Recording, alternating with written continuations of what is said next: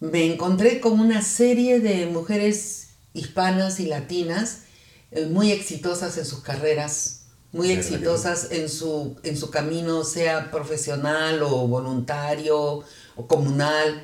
Y lo que me di cuenta es que nadie se percataba de ellas, no tenían, no, no había una manera de, de, saber dónde estaban estas mujeres o, o si existían o no existían con, eh, con, el idioma, el lenguaje, la manera de comunicarse, porque yo no sé si a ti te pasó, pero a mí los chistes australianos no me daban.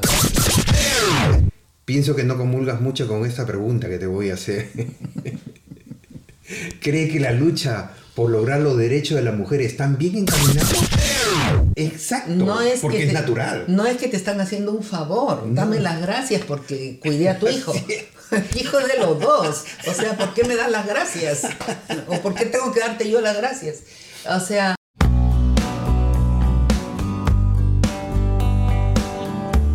Hola, te doy la más cordial bienvenida. Mi nombre es Walter Sono y en este espacio estaremos hablando de sentimientos que esperamos te ayude a crecer internamente. Vamos, acompáñanos en este podcast.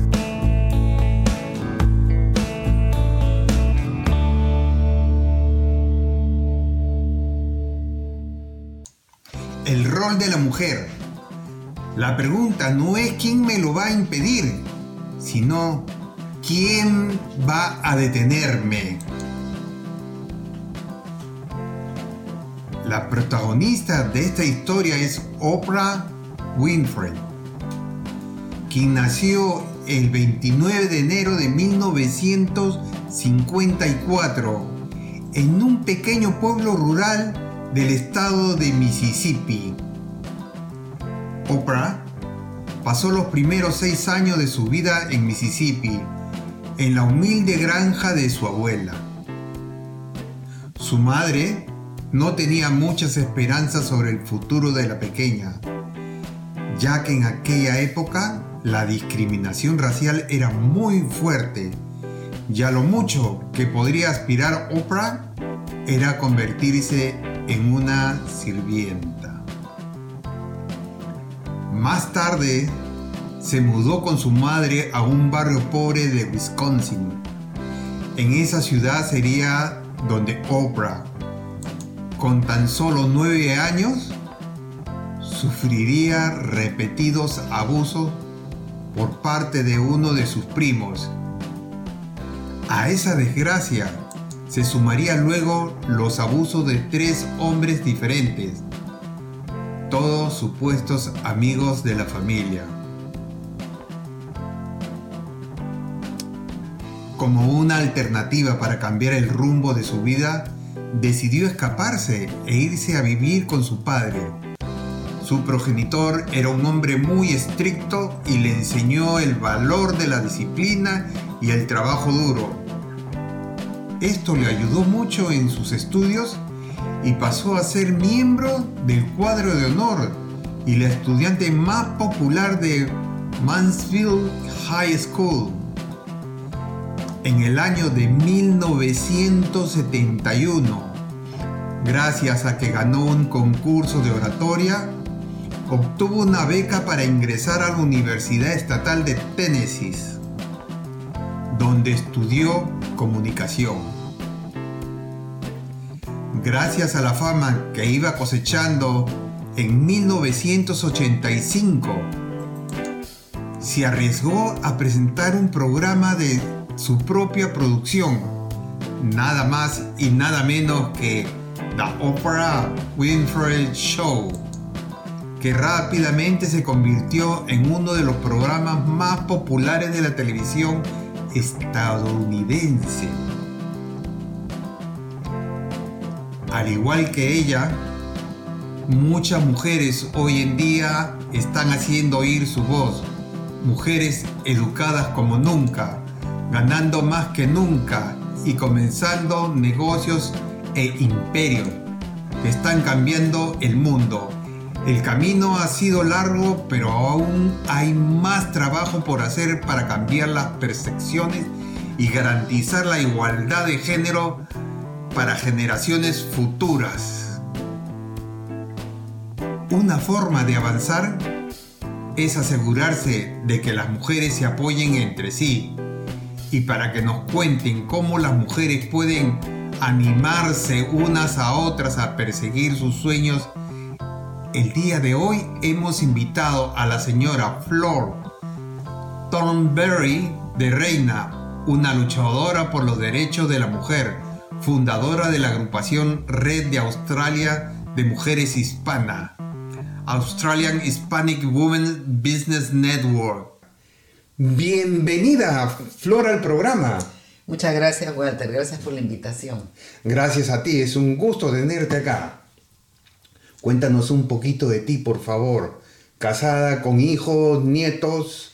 Eh, sí, efectivamente, eh, nosotros vinimos en el año 1989 con mi esposo y mis cuatro hijos.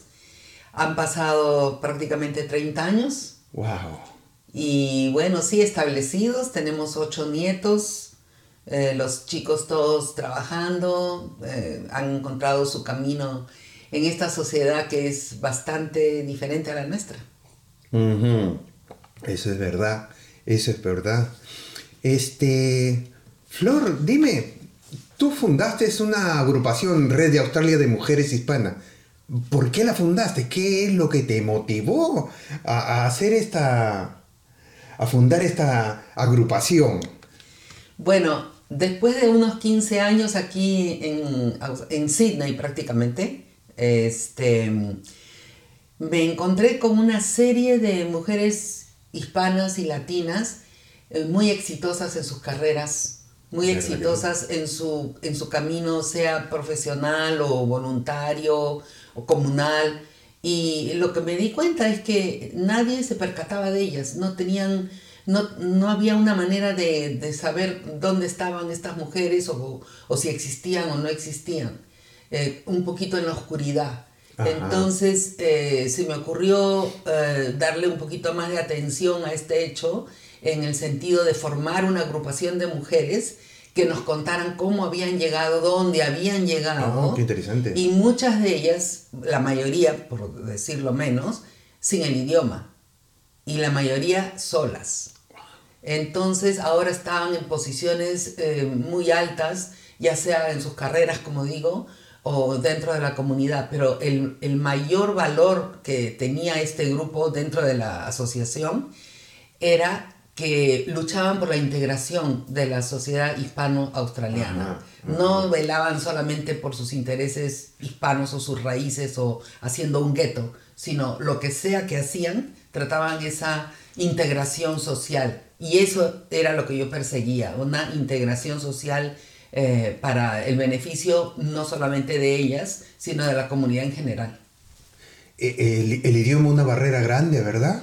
Exactamente, la gente que viene sin idioma acá, por lo menos necesita 3, 4 años para ubicarse con, eh, con, el idioma, el lenguaje, la manera de comunicarse, porque yo no sé si a ti te pasó, pero a mí los chistes australianos no me daban gracia.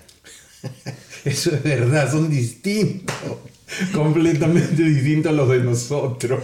O sea que no es solamente hablar el idioma, sino es entender de dónde vienen, a dónde van, qué significan. Claro, ese es bien, bien importante. Tampoco me daba cuenta cuando me faltaban el respeto, por ejemplo. Si alguien me estaba diciendo una barbaridad y yo seguía sonriendo. Nos ha pasado a todos eso. A todos nos ha pasado esto. Eh, me recuerdo que una vez eh, me ocurrió algo muy feo, muy feo, ¿no? Estaba con un amigo haciendo una cola en un supermercado y la chica que iba adelante tenía un montón de productos para pagar en la caja y nosotros teníamos solo un hito, un producto nada más, ¿no? Y y la caja era una caja especial, una caja express, pues, ¿no? Donde solo puedes pagar un, hasta 5 o 8 productos como máximo. Y ya tenía mucho más. Y entonces yo en forma de, de protestar en español con mi amigo, comenzamos a decir groserías. Ah. Y la chica voltea y nos dice, en un perfecto español, nos dice, disculpen, pero cuando yo llegué acá, esa luz estaba apagada. Ahí no. o sea que para ambos lados es igual el problema. Exactamente. Flor, dime, ¿cuál, ¿cuál fue tu mayor logro en esta agrupación?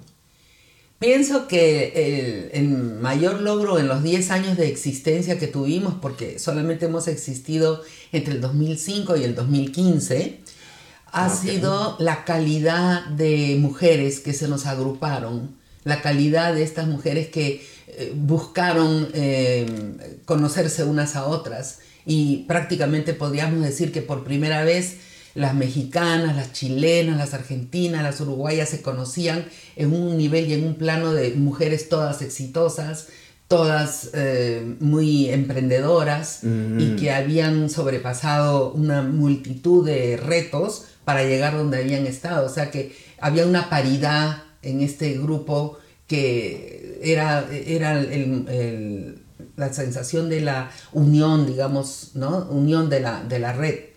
O sea que hemos tenido concertistas, eh, escultoras, escritoras, hemos tenido eh, gente, eh, gerentes de agrupaciones de universidades, de colegios, o sea, hemos tenido una, una gama increíble, actores, hemos tenido bailarines, hemos tenido este, gente que hace páginas web, o sea, diseñadoras, o sea, hemos tenido un nivel de, intelecto y de práctica, de experiencia y de éxito que no conocemos en, reuniones sociales, por ejemplo, no, no logramos encontrar claro, eso. Claro, claro. ¿No? Para mí eso ha sido el, logro mayor. Y, y, todavía aún ahora, después de que hemos cerrado prácticamente hace siete años, esta gente sigue juntas, se, apoyan unas a otras, van unas a, las exhibiciones y a las, y a las eh, eh, presentaciones. Cualquier, claro, presentaciones de las otras y se siguen apoyando y, sigue la amistad. Qué lindo, qué lindo. Yo recuerdo haber ido a una reunión em, de tu agrupación que estaban haciendo un concurso, creo, de, de mujeres emprendedoras. Bueno, perdóname, pero quedé fascinado con lo que vi esa noche. Quedé ¿Qué año fue? ¿Te acuerdas? No recuerdo, pero eh, creo que la que ganó fue una chica que llevaba em, turistas al Perú. Inclusive trajo unos, unos muñequitos que se ponían en el dedo Ah, ya, ya, ya, sí. y tenía un. Y, mostró un manto que lo habían hecho eh, en Junín, creo. Sí, sí, sí. Y llevaba gente de acá a, Junín, donde el señor que hacía los mantos. Sí. Fue algo extraordinario. Eso fue, eh, sí, esa fue una de nuestras primeras, este, eh, digamos, socias y colaboradoras. Efectivamente Mira, nosotros hacíamos, después de, un par de años de formación, iniciamos un premio anual a la mujer hispana que hubiera sobresalido eh, en un campo, cualquiera que fuera, podría ser, como digo, profesional o voluntariado, comunal o ¿no? de cualquier tipo, pero que el enfoque de su éxito haya sido la unificación de las comunidades. Me explico tenemos un montón de gente que cocina comida peruana. Así es. Pero la cocinamos para los peruanos. Generalmente nuestro público es el peruano. Yo andaba buscando una, un catering peruano que se especializara en atender al cliente australiano. Para poder integrar nuestra cocina dentro del sistema y dentro de la comunidad australiana.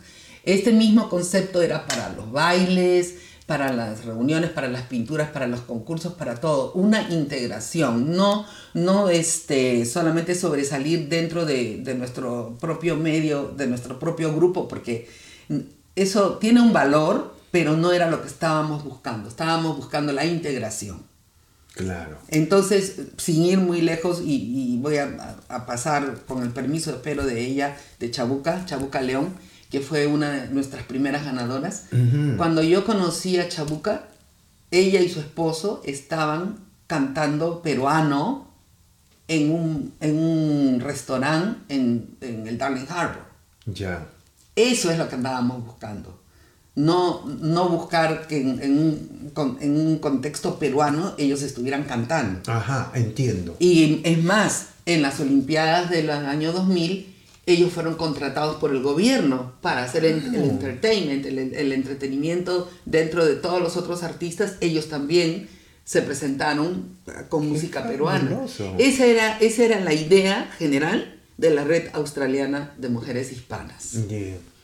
Em, me acuerdo que en Masterchef, el programa de cocina que hay acá en Australia, se presentó una chica venezolana. No sé si has seguido tú el programa Sí, de sí, Ujú. donde se presentó una chica sudamericana, venezolana exactamente, donde eh, ella cocinaba comida de Sudamérica. Inclusive llegué a ver, en- hizo un ceviche peruano y ella decía, este ceviche es peruano. Inclusive mostraron el frasquito de, del ají rocoto.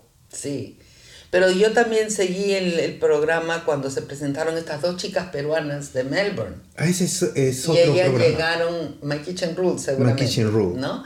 Ellas llegaron también a las finales, fueron finalistas. Sí. Este, Hicieron alfajores. no solo eso, lo que me impresionó, lo que me impresionó fue que mm, en el arroz, eh, no sé si era el arroz con pato o el arroz con pollo, este, no me, no me acuerdo exactamente cuál era la, la receta, ni me acuerdo exactamente cuál era el tenor, pero me acuerdo que uno de los jueces justamente este, puso como valla, digamos, como que no, como que era un punto negativo, algo que para nosotros era muy este peruano. Muy Y en emblemático. este minuto no me puedo acordar si era porque el pollo no era muy crispy o porque Ah, alguna cosa así que a nosotros, al contrario, no era una, una cosa importante, digamos, Claro. sino justamente era al revés.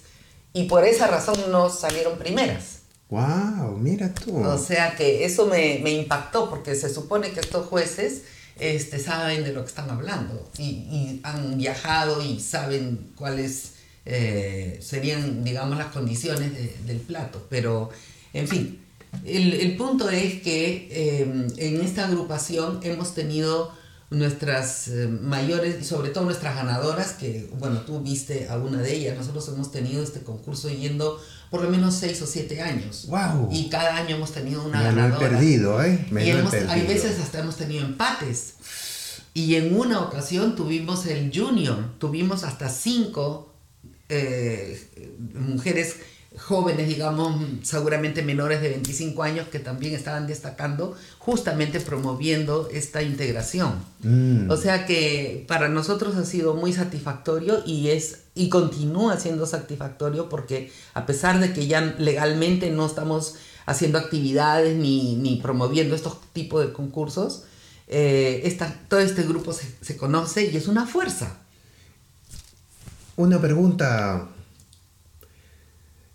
Si deseas la contestas, si no, no. Pero, ¿por qué le estás dejando esto? Bueno, ¿Por qué no sigue? pienso, pienso que como la mayoría de las asociaciones que, que triunfan, al final te faltan manos, Ya.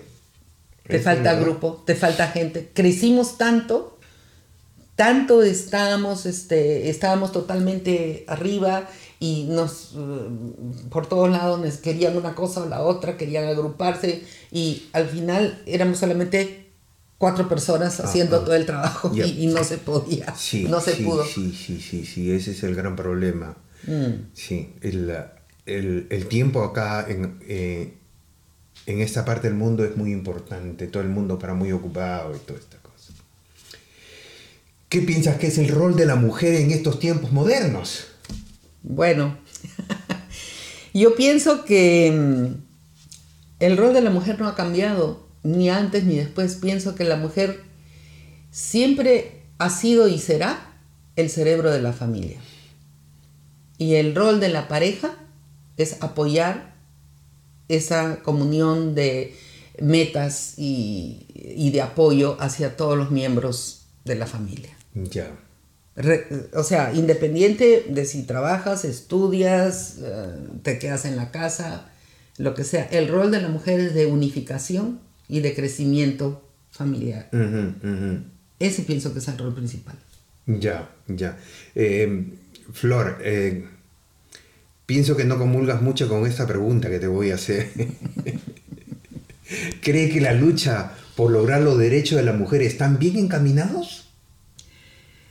Pienso que se ha avanzado muchísimo de como era, por supuesto, en tiempos antiguos, pero también hay mucho que hacer, todavía hay, mucho camino que, por recorrer, todavía hay demasiada arbitrariedad en, los salarios, en las responsabilidades, en las expectativas.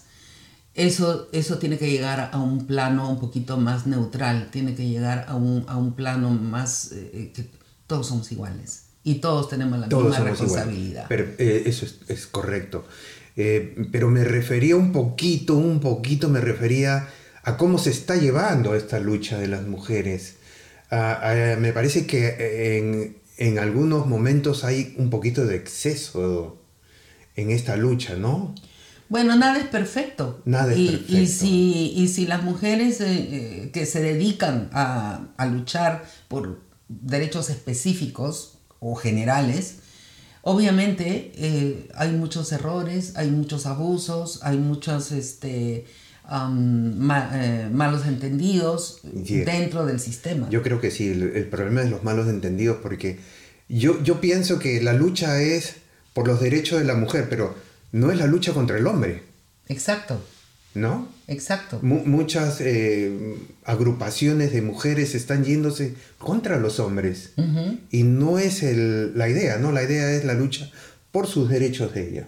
Por crear la igualdad. Por una igualdad, eh, eh, como en todo sentido, ¿no? De, religión, igualdad de sexo, igualdad de, nacionalidad, exacto. O sea, es, es una lucha general dentro de un marco mayor de otras luchas. Pero para llegar a lo mismo, ¿no? Llegar a, una paridad, llegar a una eh, semijusticia, ya que no se puede hacer nada perfecto, no hay, no hay un mm, sistema mm, mm, perfecto.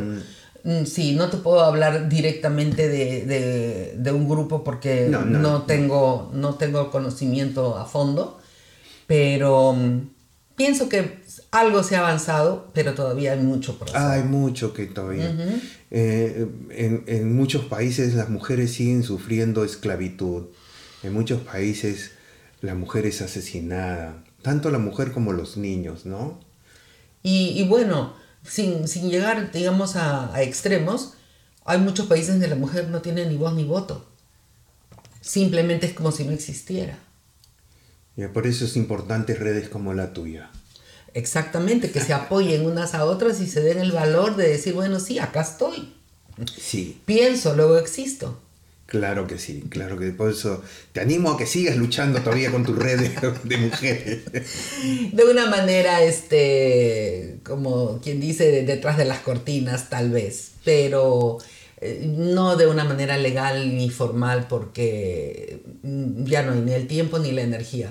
Que eso es verdad. Eh, el, recambio, eh, el recambio es importantísimo, dejar más gente más jóvenes que sigan con el mismo trabajo. ¿no? Exacto. Esa es la idea, la idea es que este grupo de gente en algún momento con su ejemplo sea mi inspiración para otra gente joven que diga, ah, mira, esto existió, ¿por qué no continuamos? ¿Por qué no hacemos algo parecido o algo diferente? Pero algo.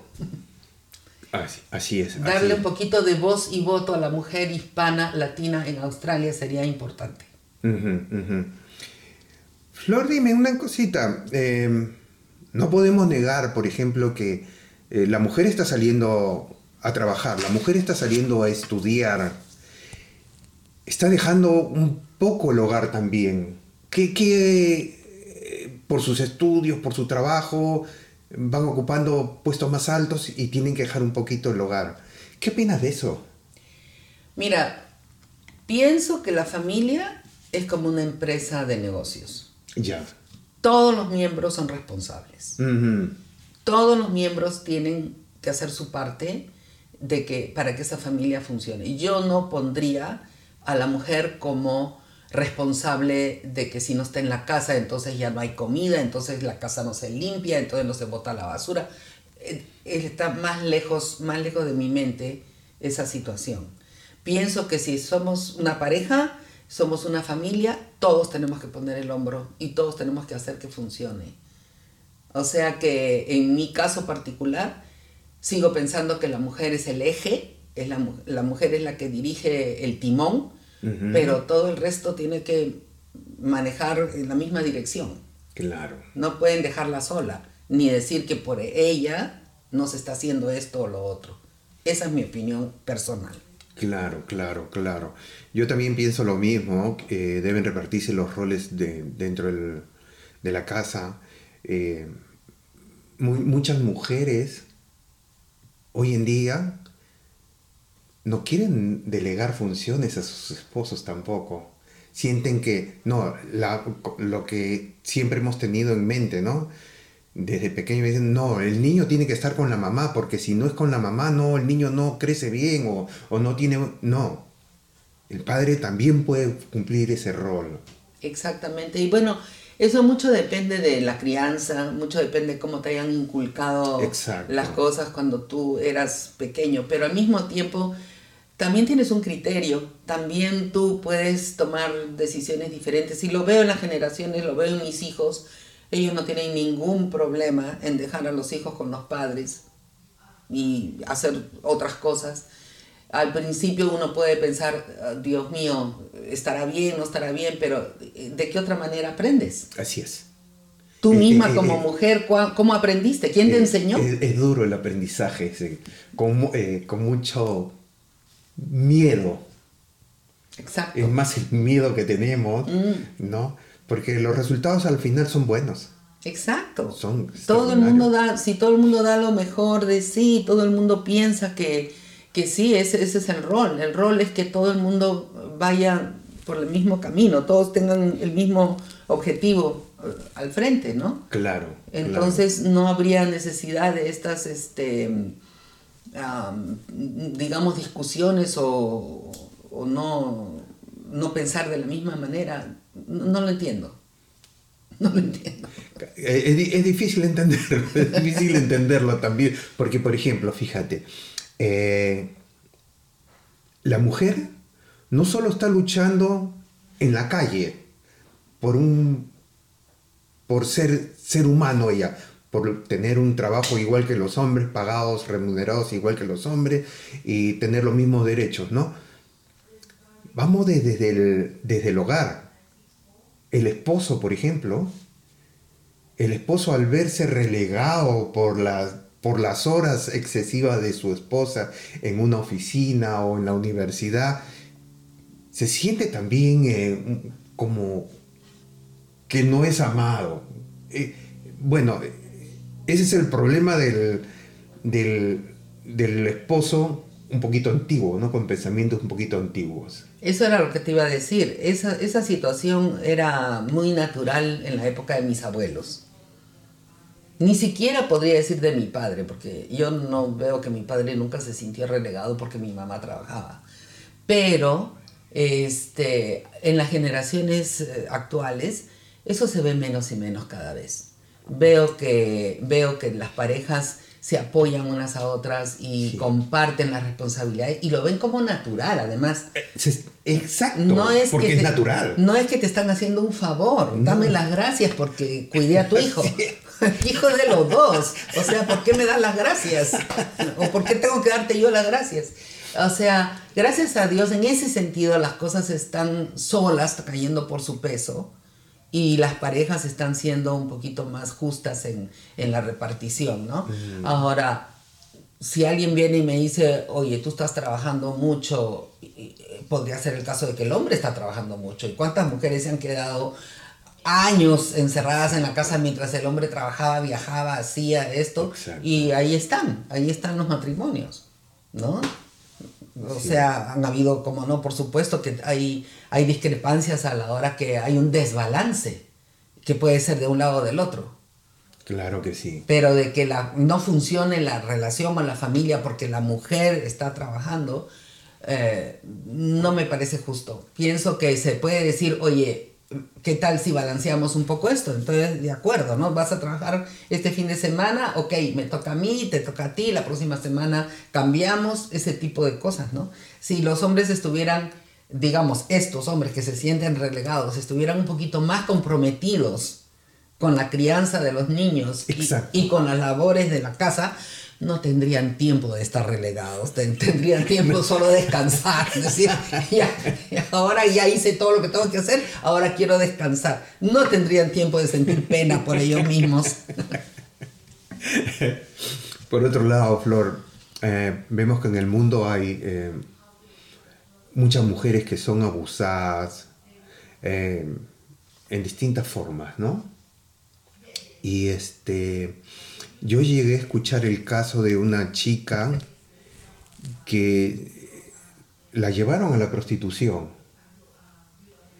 y, le, eran momentos horribles para ella.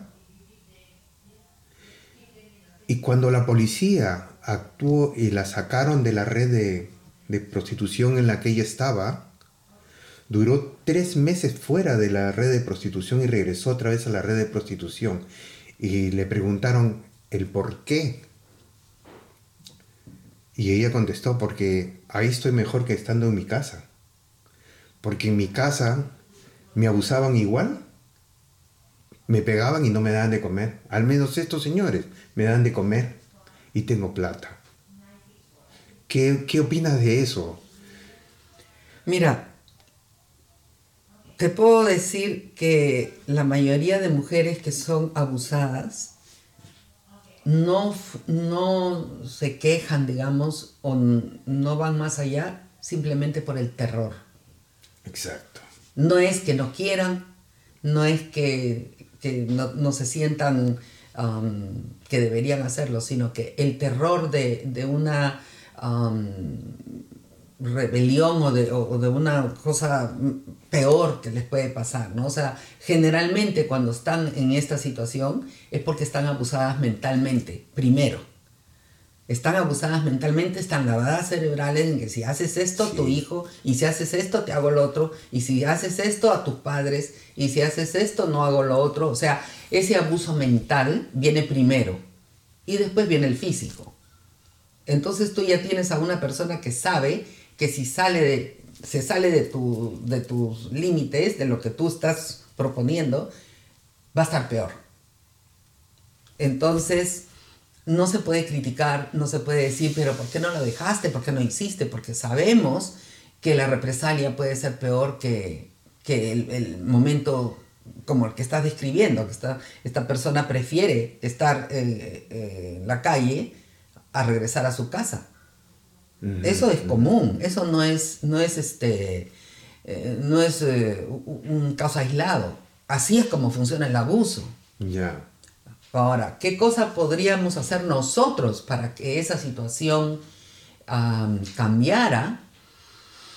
Lo único que se me ocurre es si yo tuviera a alguien cercano o conocido que estuviera pasando por una situación este, similar, solamente darle la seguridad de que entendemos por lo que está pasando y que queremos ayudar, apoyar hasta la resolución del problema. Porque el asunto es que si hoy día tú dices, yo hoy día vengo y me quedo contigo, mañana vengo a mi casa, esos son como paliativos. Estás solamente poniéndole un parchecito aquí, mañana y pasado. Pero si haces un plan, digamos, de eh, acción donde poco a poco también comienzas a convencer a esa persona de que está ok hacer un plan y esto, y que no la vas a dejar a mitad, porque si la dejas a mitad, va a regresar al mismo punto de partida. Claro, claro. En condiciones peores que antes, eso lo sabemos. O sea, si a un hombre tú le demuestras que has estado tratando de hacer algo y no te funcionó, entonces ahí sí que ya la pateadura y la golpiza y, todo ya es con ganas, porque lo que quieren es justamente, ¿no? Demostrarte lo poco que vales y el poderío que ellos pueden tener en ese momento, ¿no? Por esas circunstancias. Peor aún cuando te amenazan a un hijo. Si te dicen, si tú haces esto, me llevo al hijo, si haces esto, lo escondo o lo que sea, ya la mujer no puede hacer nada. se queda sin raciocinio y sin lógica. Claro.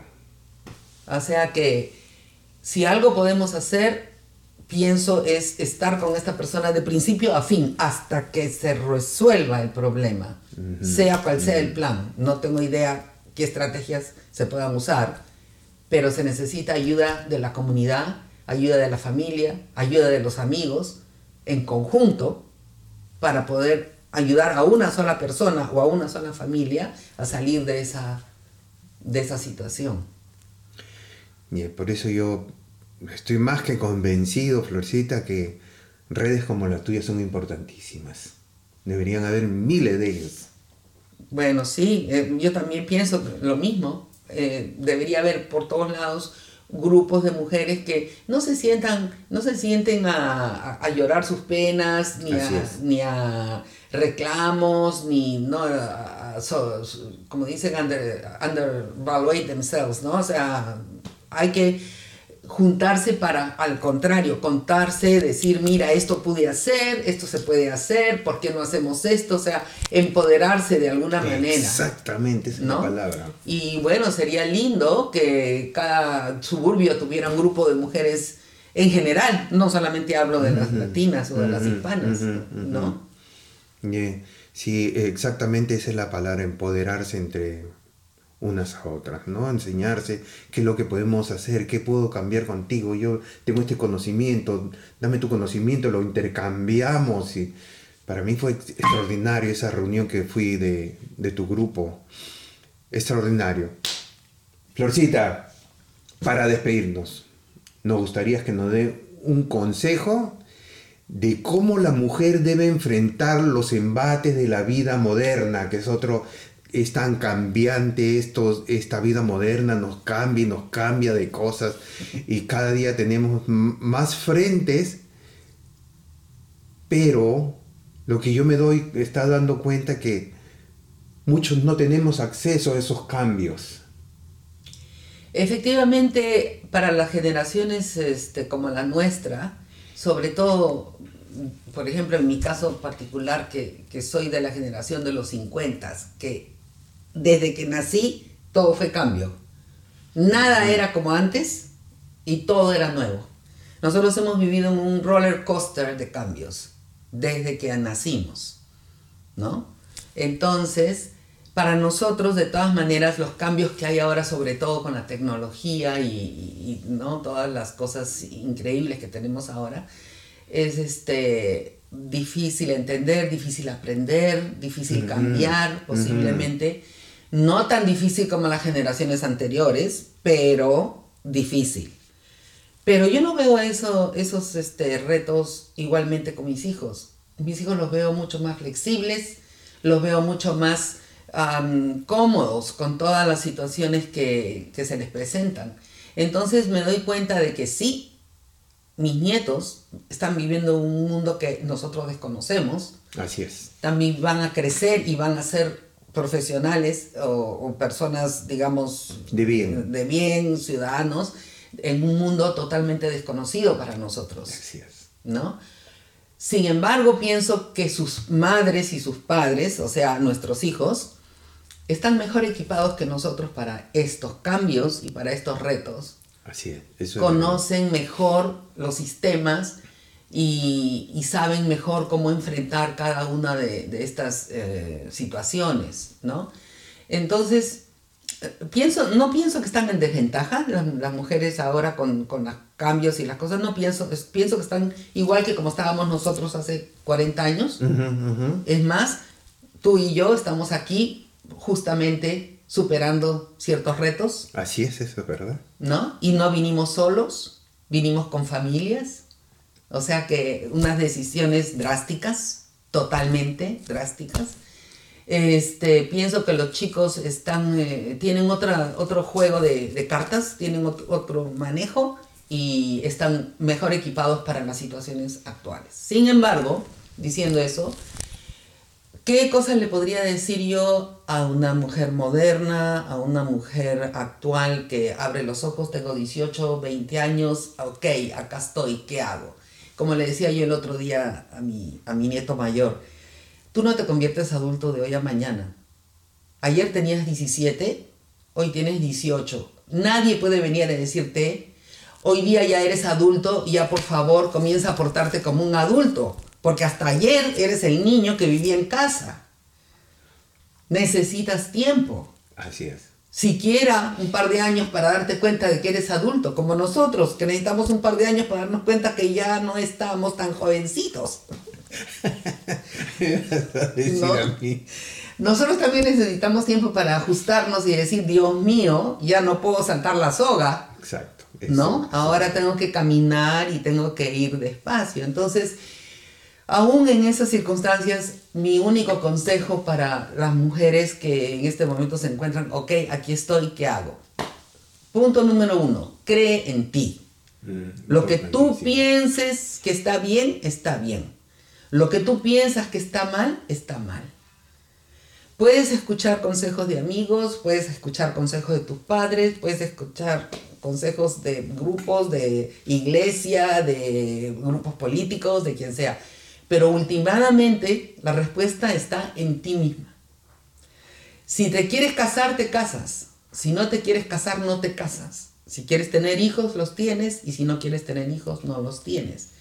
Todo con sus consecuencias, obviamente. Claro. Entonces... Acción-reacción. Exactamente. Ten confianza en ti misma, que nadie más que tú sabe lo que es bueno para ti. Es todo lo que te puedo decir. Me gracias, Flor. Eh, realmente ah, me ha encantado la entrevistarte. Muchas gracias. Puedo decir que eres una entrevistada de oro.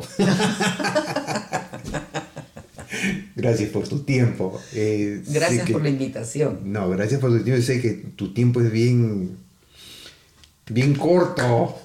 Corres de aquí para allá. por eso es que aprecio mucho el tiempo que nos estás regalando hoy día. Muchas gracias. Y para ustedes, recuerden que detrás de cada mujer hay una historia que la convierte en guerrera. No se olviden de sacar sus propias conclusiones sean felices, porque para eso estamos en este mundo, para ser felices. No se olviden de suscribirse al canal de Sentimiento, regálanos un like, compartir con sus amigos, déjenos su comentario sobre este tema y también si les gustaría tocar otro tema. Chao y bendiciones. Muy bien. Excelente.